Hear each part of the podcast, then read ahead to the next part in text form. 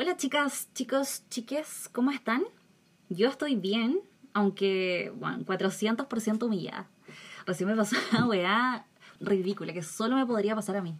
Ya, pero antes de contarles la, la historia, les voy a decir que estoy cortando cebolla porque mm, decidí hacer esta weá lo más natural posible, porque a mí todo lo premeditado me resulta siempre pésimo. Así que no están los tiempos para fracasar de nuevo, chicas. Y para bajar las, las probabilidades de eso lo voy a hacer mientras cocino. Les voy a contar la weá. Resulta que hace, no sé, hace como dos horas o tres horas, empecé a escuchar que, mm, que había un loco así como hablando por megáfono y hablando de Dios, ¿ya? Y atrás de la, de la casa en la que vivo hay mm, una iglesia evangélica, pentecostal, que son estos jóvenes que no se cortan el pelo porque si no, no sé, es pecado. Y la weá es que dije, conche tu madre, este loco de nuevo está haciendo la weá. Más encima, si hacía una, según yo, si hacía una prédica, bueno, es la piola, ¿no? ¿Cómo le hacer a vida vos? La weá es que le di como media hora de chance al loco para que parara. Y empecé a llamar a los pacos. Y no contestaban, no contestaban, man. Estuve caleta rato. Y dije, no. Es que ¿sabes que es súper peligroso porque estoy en un pueblo. Acá el hospital es para morirse, ¿cachai? A toda raja tienen dipirona. Y es súper peligroso ir a Vi- Si pasa algo, tienen que ir a Viña o al Paraíso y ahí es más de una hora. Es mucho más de una hora en realidad. Entonces, bueno, están los tiempos como para que hayan aglomeraciones de personas. Y la weá es que nada, me vestí, iba a hacer justicia social un poco. Y bueno, ridícula, me fui con tacos, me fui con un abrigo peludo.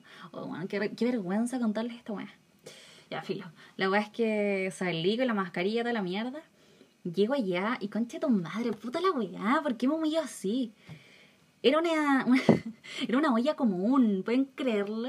O sea, ya estaba financiada por Dios, pero, pero igual era una olla común, ¿cachai? Quintero súper pobre.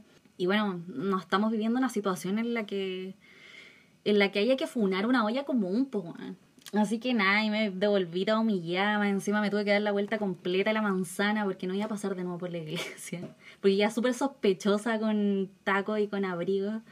Eh, bueno, eso es lo que, esa es la anécdota del día de hoy. Pero nada, primero contarles quién soy porque no me he presentado.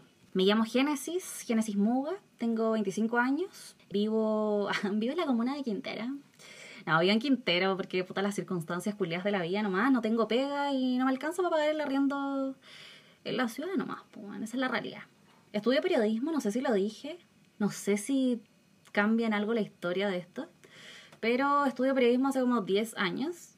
Sí, por porra, digámoslo, por porra, pero no me va tan bien. Pero bueno, eso. Este primer capítulo es para... Bueno, se escucha un gallo, no sé si se escuchó en la grabación, ojalá que sí. Esto es vivir en un pueblo. Este primer capítulo es para preguntarles más o menos de qué les gustaría que se tratara esto. Yo, si me siguen en Instagram, ya saben que soy adicta a las citas, pero que no tiro nunca, que me carga tirar porque soy demisexual. Y, y creo que ese es un...